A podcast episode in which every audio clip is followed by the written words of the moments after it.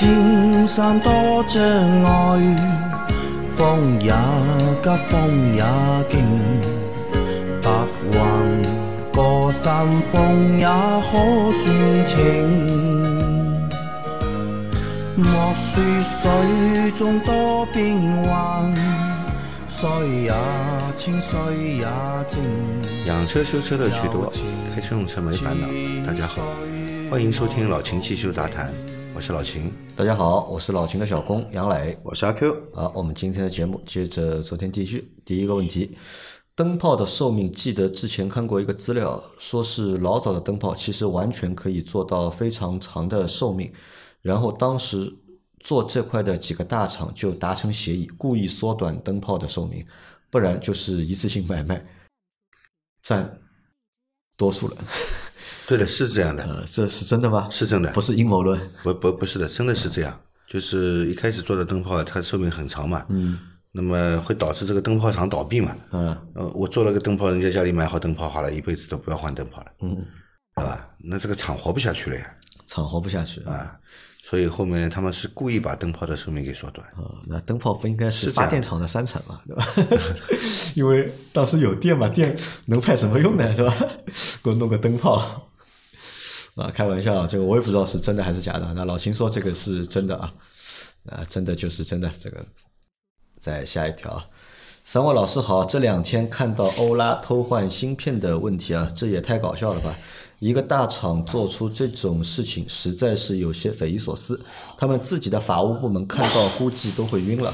但是大家的声讨程度好像没有 T 车换新那么多。果然，T 车的流量还是大很多。不过，T 车换的好像是有关驾驶辅助的芯片，这的确也是有很大的区别的。退一赔三，是赔等价的钱，还是赔三辆车啊？可以说是说退一赔三啊。啊，退一赔三，退一赔三肯定不是给你三辆车啊，给你三辆车你也开不了啊。你要退嘛，对吧？先退给你，对吧？退的是什么？退的是钱给你嘛，对吧？然后再赔三倍的钱给你。对，然后退是怎么退啊？退的话呢，就是说那个三包里面会有一个那个折旧的一个计算，嗯，它会有个公式的啊，这个根据你的公里数、你的年份来的。但是赔的话呢是什么呢？你这辆车发票多少钱？嗯，就赔你多少钱？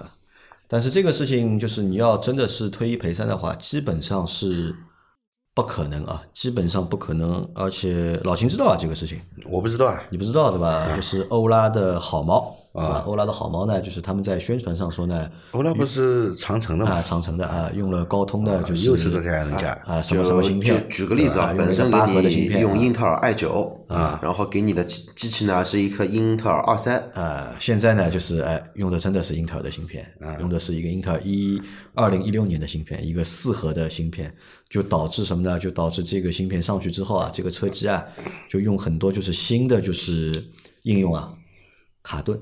啊，就是车机有各种各样的问题，而且目前啊，就是其实在国内目遇到他宣传的时候说用的是高通的啊，对的，而且国内告诉你啊，就是目前遇到这个问题还不止他一家，对吧？另外一家人家就是也有和他同样的问题，只是那家人家呢，就是现在呢被保护的比较好啊，没有被爆出来。懂了，懂了，什么品牌？我也不敢说。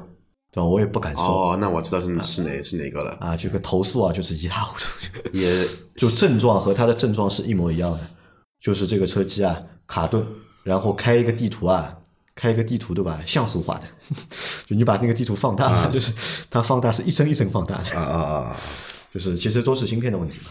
哦，我好像知道是哪个品品牌了。你知道了对吧？对中国的那个又不然我们说的话又有很多人要喷我们了。知道了就行了，不要说了，好了。呃，那你看这个一个行为啊，就是怎么说呢，对吧？你说他是欺诈吧，是欺诈，我觉得肯定是构成欺诈的。对对，你宣传的时候告诉人家你就是一个什么东西嘛，就像你买一个手机里面，他跟你说这个是个什么芯片，结果买回来以后它不是这个芯片，你肯定要去找他麻烦的嘛，对吧？而且现在厂家也给出了，这就好比是什么啊？当然没有这么严重啊，好比是你买了个车，他跟你说，哎，我这个发动机两点零 T 的，你买回来以后呢，打开机盖一看呢，哎，这个发动机上是标了个两点零 T，那个盖子上面很好看，对吧？两点零 T 啊，然后有一天呢，不，其实不是两点，是二零 T，对吧？有一天呢，你你出去找了个懂车的朋友去修车的时候做保养，人家仔细看了一下，怎么看呢？这个车不像个二点零 T 的发动机，因为它没那么大嘛，这个发动机，对吧？怎么一看好像然后去测排量呢，测下来以后呢，是个一点五的，那你肯定要去找他麻烦的了，对吧？那他告诉你，我们这个是二零 T，对吧？不是两点零 T。这个荣威那个时候就是不是搞了很多这个嘛？就车尾标啊，就是多少多少。我开始看不懂啊，我说现在那么牛逼了，那么小的车就是配就是那么大功率的发动机嘛？后来一看，不是的，还是一点五 T。操，那这个始作俑者是谁？你知道啊？凯迪拉克不是啊，不是凯凯凯迪拉克，大众屁股上面贴尾标的始作俑者是奥迪。奥迪啊对吧？四零四五对吧？最早是三零、三五、四零对吧？那个不知道的，你以为三点零、三点五、那个时候对吧？一台奥奥迪 A 一屁股后面贴了一个三零 TFS，不知道的以为三点零啊，牛逼啊！这么小一个车子放个三点零的发动机啊？啊，那反正这个事情的话，哎，特斯拉那个时候啊，就是那个芯片二点零和二点五的，就是当时赔了吧？一赔三，没下文，没下文，对吧？没下文。但是实际情况是这样的，实际情况是，就是这个车的，就是就好猫这件事情的，就是那个舆情量啊，其实是比当初那个特斯拉其实要高。因为只是呢，就当时你看到特斯拉那个舆情量包呢，它是高度在一段时间里面爆发，大概连续两个星期里面都在讨论这个事情。但是两周之后呢，啊，这个事情又没声音了。但是好猫这个事情就是。我看了一下，就是最近的那个车质网的那个排名，投诉排名，包括我看了两个汽车质量网站的排名啊，就是前三页基本都是这个车。就前三页基本上都是这个车，包括这个星期的那个西米会员的那个专项节目啊，就是我会就拉一个这个网站出来，我们来读一下，看看现在近半年对吧，有哪些车的就是投诉会比较多，并且集中在哪些方面，它的问题是比较多的。我看到一个，先剧透一下，我看到一个最搞笑的投诉是什么，你知道吧？我付了定金了，但是没有车，就四 S 店迟迟。不交车，嗯，就是有某一个就是电动车的品牌，就是可能用户就交了定金了，但是始终是提不到车，然后也被集中投诉。啊啊，这个也能投诉吗？好的，我们到时候也能投诉啊，这个也能投诉，是跟豆腐同品牌，和豆腐同品牌。其实它这个性质的话呢，我觉得藏了比特斯拉要更弱智一点，因为特斯拉那个藏的比较深，比较深的原因是在于什么呢？因为相对来说买 Model 三、Model Y 的用户，嗯。呃，选那个 FSD 的全套驾驶辅助的东西，比较毕竟占比很少，占比很少很少。所以说啊，权利义务要对等啊，权利义务要对等。所以说藏的比较好。你只要求别人对你尽义务，你你不给别人权利，肯定不行的。但是呢，他这个车呢，他妈的就有点意思了，连最基本的打开一个 App 都会卡，这个就有点什么呢？就是说不帮老不把老百姓当老百姓，觉得老百姓他妈都弱智啊！而且并且呢，就是还说当时就是集体就是维权的用户啊，对吧？恶意的就是。搞他们，对吧？这个其实还蛮恶心的，说实话，这个事情。啊，再下一条，三位老师好，麻烦问一下，朋友一辆二零一一年沃尔沃 S 六零啊，一点六 T 的发动机，六速湿式双离合，发动机和变速箱靠谱吗？买了给媳妇练车可以吗？谢谢。嗯，二一一一年的沃尔沃 S 六零啊，靠谱不靠谱？靠谱不靠谱？看你对这个车况，对你这个车的上家的人是不是了解？你光说这个车靠谱不不靠谱嘛？那没什么好多说的嘛。关键还是这十年下来，这个车还能开，就说明靠谱的。保养了到底怎么样？对吧？哎呀，我这样来说吧，首先啊，这个这个车二零一一年到现在，嗯，应该是超过十年了。对，因为现在已经到二零二一年的年末了嘛。对，对吧？肯定是超过十年了。那么不管你这辆车平时怎么保养，嗯，到十年了，它总有一些地方是要出问题的，比方说悬挂，嗯，对吧？也不知道它这个公里数有多少，嗯，如果公里数比较多的话，那么变速箱可能也接近一个维修期限了，嗯，需要维修了。而且你看啊，它是个什么品牌的车呢？沃尔沃啊，对，沃尔沃修车，我跟你说，比 BBA 都贵，真的，嗯啊，它比 BBA 都贵，还好这一套一点六 T 跟六速啊，都是福特的，都是福特的，都是福特的，因为它是沃尔沃标，它修起来就不会便宜，嗯，啊，它就不会便宜，好吧？所以我觉得你还是谨慎一点，谨慎一点啊。这其实我觉得，如果你是要纯粹是给媳妇练车的话，对吧？就买一个日本车吧，对吧？看上去靠谱一点，可能也简单一点，对吧？就是练车用嘛。对，其实什么车都可以嘛，对吧？你想好嘛，可能你练个一年，练个半年，熟了，对吧？那我相信你朋友的媳妇也不愿意，就是老是开一台旧车嘛，就能开的嘛，肯定会买新车的。对，那在这个情况下呢，你就买一台便宜点的，就能开的车，就 OK 了嘛，就。那我倒这么觉得，你同样选一个老的沃尔沃 S 六零，啊，那你就适合媳妇开，选个福克斯的，而且不是那个那个，因为你说了嘛，给媳妇练手嘛，对吧？车机估计也大灵不灵光的，那你就索性选个沃尔沃的 C 三零好了，那个车还好看一点，又是两门车又小。不是为什么一定要围着沃尔沃转？因为他要选沃沃尔沃嘛，对吧？没有，他只是看上了一辆这个沃尔沃的 C 三零那个车，对吧？外观这个比 S 六零要时尚太多了吧？大露背，对吧？一个小小掀背的一个车子，而且发动机呢，看上去比这个要靠谱一点。福克斯的同款二点零自吸加六速自动挡啊，这个原因啊？好的啊，我们再下一条。三位大咖好，火花塞拆装有讲究吗？有说要在热车的状态下拆才不容易断火花塞，也有说拆之前先喷一些松动剂再拆。这个说法正确吗？上火花塞需要多少扭力？还有更换更好的火花塞和更好的点火神棍，能不能提高动力和更好的燃烧？这些是不是智商税产品啊？希望三位男生解答啊！一个关于换火花塞的问题，嗯拆火花塞有没有讲究？火花塞其实热车、冷车都能拆，都能拆啊，都能拆的。好吧，没有说冷车拆就要断的，没有这个说法的，好吧？那么火花塞拆的时候，是不是要喷一点这个什么松锈剂在里面泡一泡？我我个人认为是没必要的，没必要，啊，根本没没有这个必要，好吧？因为其实火花塞上紧的扭矩也不大，嗯，最大也就二十扭，二十扭能有多紧呢？嗯，你会松不了，是吧？就拔一下就拔出来了。嗯，个别车型的火花塞好像容易断。嗯，容易断啊，是有的，是有这个情况的，容易断啊。这个那也是在长期不换的情况下才容易断嘛。你在你在规定的保养期限内把它换掉，它是不会断的。嗯，好吧。嗯，所以说这个没有不要去这个说冷车还是热车。嗯啊，其实冷车热车都能拆。第二呢，就是拆的时候没有必要喷这个防锈剂在里面啊，松锈剂。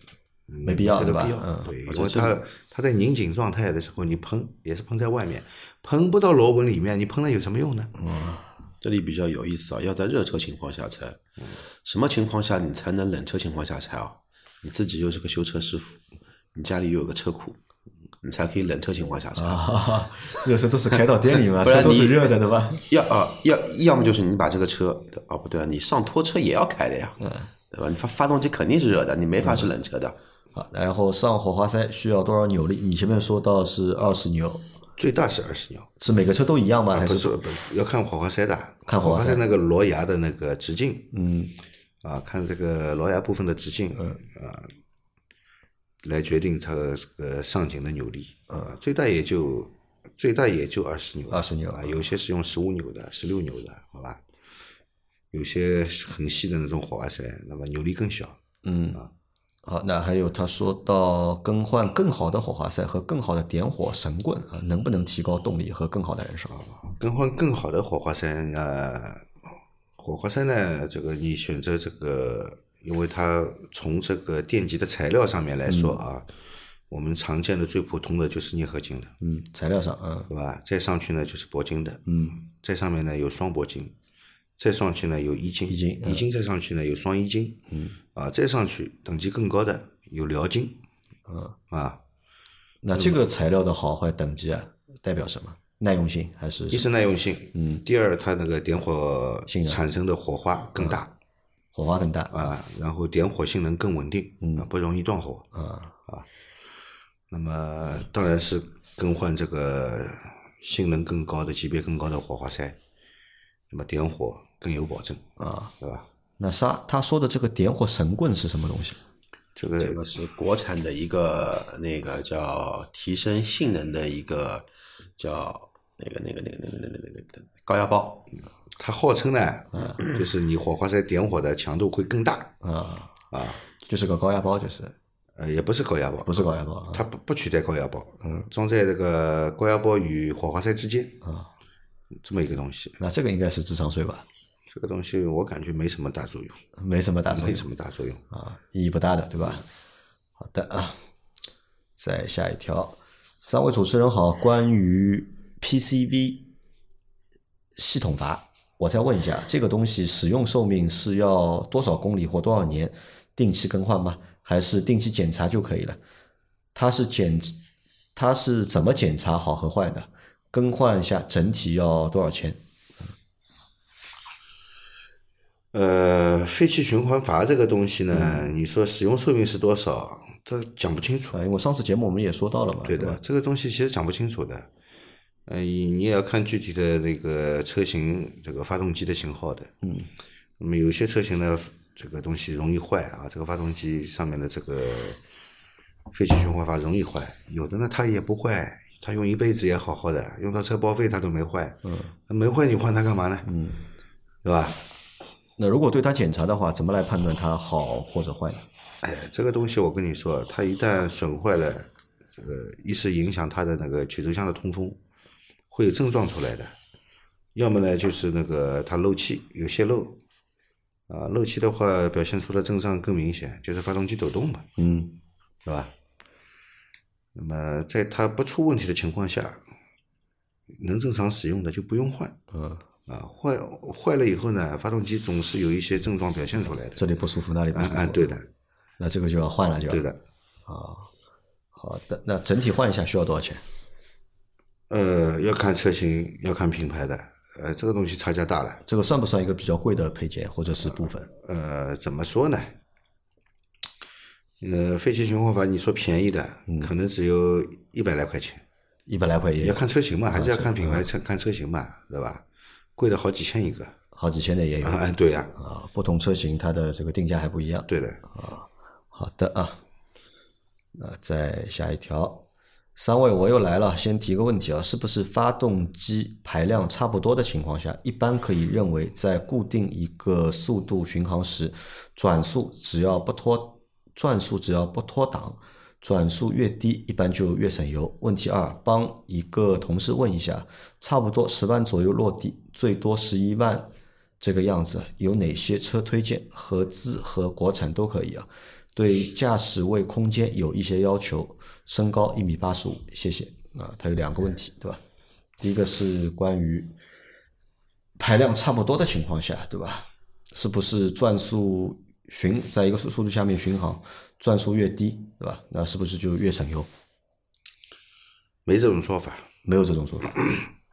你看啊，嗯，我们的汽车在正常行驶的时候，嗯，是不是有一个经济时速？每台车应该都有一个经济时速。对的，有的车是每小时九十公里，嗯，有的车是每小时一百公里，有的车是每小时一百二十公里，嗯，对吧？因为它搭载的发动机不一样，对，嗯，对吧？所以它这个经济时速。会不同，嗯，那么不管什么发动机，对吧？一般来说，在两到三千转之间的这一个转速呢，是比较经济省油的，动力相对来说也是比较好的，嗯，那个在一直维持在这种转速下呢，在一个最高档位，嗯，它就是经济时速，就是经济啊，它就是一个经济时速，对吧？那么，毕竟车子是靠发动机带的，那么发动机，对吧？在一个多少转速之间，它就是最经济的，并不是说我只要不脱档，转速越低它越省油，不是的，不是这么不脱档转速低可能更费油，啊，可能会更费油。它转啊，为什么？我们 我们就打打一个比方来说啊，你在市区里面行驶，嗯，你开个六七十迈，嗯，你也能挂进五档的，对不对？对。作为一个手动车来说，挂进五档的，你在高速上开一百二十迈，嗯，你也在五档里面，对，嗯。为什么一百二比你跑？六七十迈的时候更省油呢？你六七十迈的时候，转速肯定比一百二的时候低啊，嗯，对不对？为什么它更省油呢？因为你的发动机没有到一个经济转速嘛，没有到一个经济转速啊。它这里面会多一个概念叫经济转速，就每台车都会有一个自己的一个经对，我的发动机，你看啊，它是有一个最大扭矩，有有一个最大的一个功率，对，还有呃最大扭矩是一个转速，最大功率是另外一个转速，对，嗯，对吧？那么我在兼顾扭矩与转速的情况下，嗯，啊，在两者之间我取得一个平衡的话，嗯，我正常在行驶，对吧？它就会有一个经济时速嘛，嗯，对吧？只有在这个转经济时速的转转转速下，它才是最经济的、最经济的、最经济的。好的啊，理解了啊。然后它后面那个问题就是关于推荐了，对吧？十万落地或者十一万落地，对吧？要选个车，推荐一个车，对吧？对空间有要求，对吧？我前面看了一下啊，然后加上我今年看的一些国产车啊，长安欧尚的叉七可以去看一下。叉七，对，那个车远看就是玛莎拉蒂。远远看就是玛莎，关键是那个车空间确实蛮大的，而且看不出这个车只卖十万块钱。嗯，要么因为奇瑞的车没看过，这个也不能乱讲嘛。但是瑞虎七的话呢，价格差不多在这个价格区间内。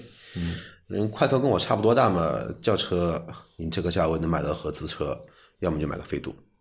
买个飞度，对，买个飞度可能他会觉得小，不小，但里面不小，外外面小是外面的事情嘛，那里面不小，乘坐的空间。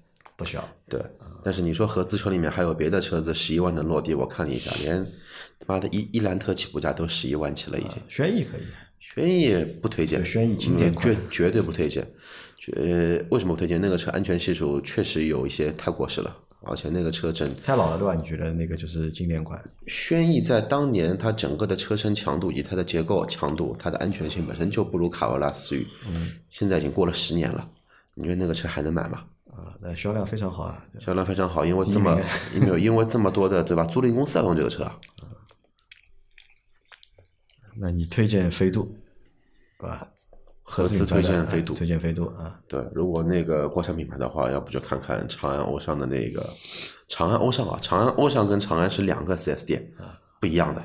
长安是长安，对吧？长安欧尚是长安欧尚，欧尚那个叉七可以去看一下，可以看一下，对。啊，那这个我觉得其实还蛮多的，就是你自己就是网上自己去翻嘛，对吧？看中哪个样子好看的或者看着顺眼的，那么再去做下一步的就是选择或者是研究。对，为什么推荐？因为飞度我自己有过一台，然后我觉得车还可以。为什么推荐欧尚啊？因为那会儿的话接到了一个呃西藏旅游局的一个订单，他们要用那个八台老的那一些老丰田，嗯，换成那个比较经济型的车子。做租赁业务，在西藏地区供给人家自驾游用，然后人家指定就是要欧尚。我说为什么要用欧尚这个车？我们这里开的欧尚蛮多的，这个车子还可以，空间大，空间大对吧？价格便宜啊。好的，再往下走。三位老板好，请教两个问题：老款帕萨特一直开外循环，开暖风的时候有尾气味。二是遥控器开锁后，四个门的锁环会不停的刷刷的解锁。上次换机油的时候，修车师傅说是行车电脑进水了，要拆下来晾干，是这么回事吗？麻烦各位大神了啊！两个问题啊，第一个问题是它空调开外循环，闻得到尾气的味道。空调开外循环闻到尾气味啊？嗯，那不是尾气味，那是废气味。废气的味道。你打开机舱看一下啊，老的老款的帕萨特，你打开机舱看一下，你那个废气管肯定裂开了。废气管裂开？它那个废气管是波纹管，嗯，老化了以后很容易开裂的。是这个废气管肯定是开裂了，废气管开裂了，闻到的是废气的味道。你打开外循环那个废，这个发动机废气啊，嗯，我们刚才不是还在说那个这个废气循环阀嘛，嗯，它这个废气管道啊，这个废气跑出来了，它循环到你车里来了，嗯。对吧？你这个车变成一个大的循环阀。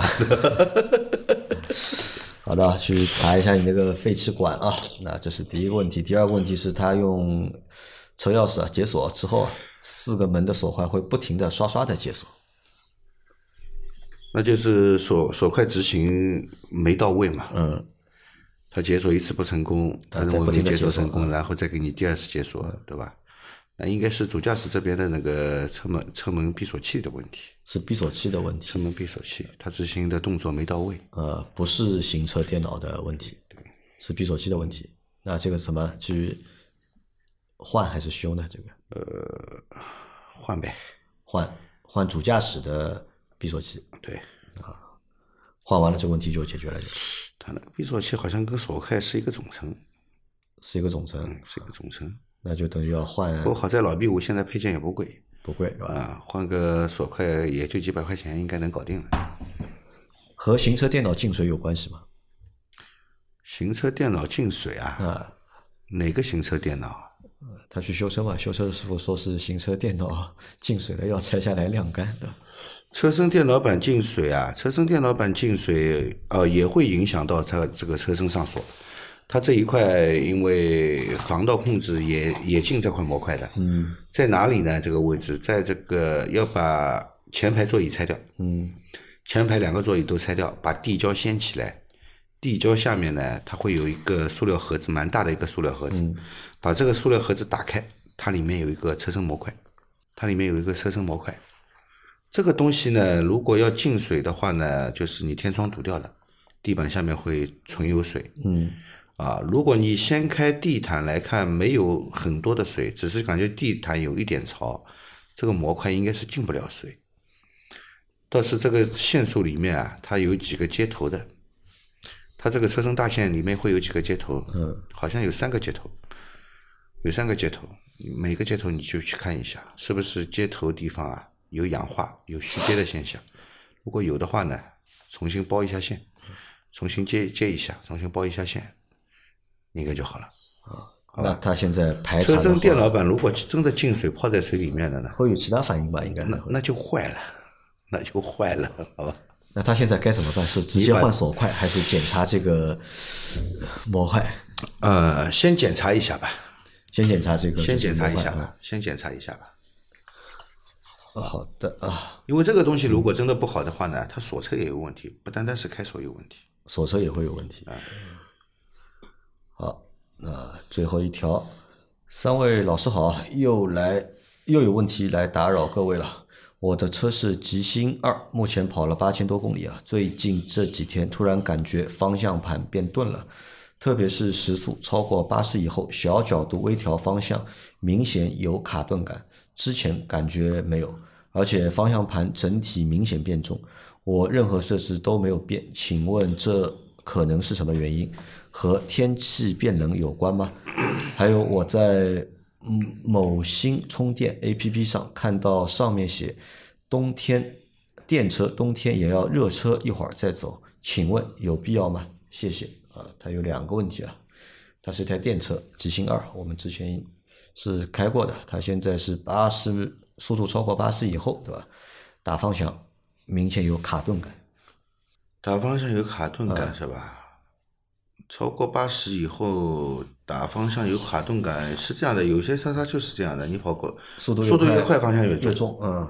反正他说之前没有嘛，就是之前是没有，现在是明显变重了。那你就读一下嘛，读一下你这个用电脑诊断仪读一下啊，读读你这个方向助力助力这个模块里面有没有故障码？有没有故障码？对你读一下啊。一般来说，如果像你出现这种症状的话，可能。是有故障的存在，那么现在都是电子助力嘛？嗯，啊，都是电子助力。如果有故障存在的话，它一般都是会有故障码的，会记录下来。会有记录的，对吧？对啊，好的。那这个其实你也可以去四 S 店嘛，对吧？因为这个车才跑了八千公里，还才八千公里啊，还在质保范围内。赶紧去四 S 店啊，去四 S 店。那然后他还看到，就是有的 A P P 上说啊，电车冬天也需要热车一会儿再走。有没有这个必要？Q，你要等，你要等冬天电车热车热完之后再走，那这个等多久啊？要，因为大家要搞搞清楚啊，电发发动机就是说燃燃油车热车是热什么？热发动机热变速箱嘛。嗯。但电车的话呢，你是热什么？你热热的是你的电池。嗯。因为电池的话呢，如果说在于气温条件比较寒冷的情况下，它电池的放电性会比较差。嗯。那作为风冷电池，你再怎么热也没用。反正它它就靠环境温度来做冷却嘛。但如果作为水冷液冷电池的话呢，它确实那个有一个热车的一个过程。但是液冷电池有个特点啊，你不管车子是在开也好，还是锁车之后也好，它这个液冷的电池它永远是在维持电池舱包的一个那个那个需要的一个温度在里头的。所以说也不存在说一定要热车再走。那你真的要热的话。那我那叫我说就热轮胎。冬天呢，轮胎比较冷呢，容易打滑；轮胎热了呢，不容易打滑。是啊，给轮胎包个电热毯，弄个电热毯包住轮胎，就像这个赛车场里面一样的。贴个暖宝宝，那就没东西热了，也没有什么。对你电电机这种东西，原地烧胎，热车热 热胎热得快，对吧？电车要做到原地烧胎，基本上做不了的。